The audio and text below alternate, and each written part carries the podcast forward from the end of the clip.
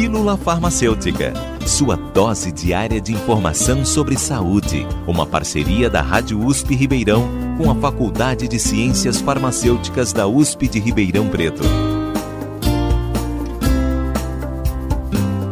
Você sabe o que são os medicamentos anti-inflamatórios? A inflamação é uma resposta do corpo a um processo infeccioso ou a uma lesão nos tecidos. Em alguns casos, para tratar a inflamação, se faz uso de medicamentos anti-inflamatórios. Os anti-inflamatórios foram descobertos em 1970. São medicamentos que impedem ou amenizam a ação das substâncias mediadoras da inflamação, podendo também ter efeitos antitérmicos para combater a febre e efeitos analgésicos para combater a dor. Os anti-inflamatórios podem ser encontrados na forma de comprimido, colírio, spray, creme ou pomada. Alguns medicamentos desta classe podem ser vendidos livremente sem receita médica, porém outros precisam de prescrição como os anti-inflamatórios não esteroidais e os corticoides.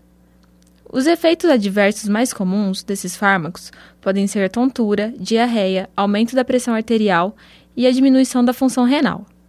Apesar de serem eficazes, os anti-inflamatórios devem ser utilizados apenas quando são realmente necessários.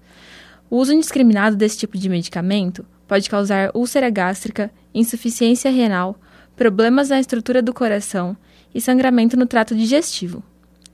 O uso indiscriminado dos anti-inflamatórios pode causar efeitos colaterais graves. Nunca se automedique ou repita uma receita prescrita anteriormente. Se você tiver dúvidas sobre os anti-inflamatórios, procure o profissional de saúde mais próximo. De Kimberly Fuzel, estudante da Faculdade de Ciências Farmacêuticas da USP de Ribeirão Preto, para a Rádio USP. Você ouviu Pílula Farmacêutica. Dúvidas, sugestões, críticas ou elogios, mande um e-mail para pílulafarmacêutica.usp.br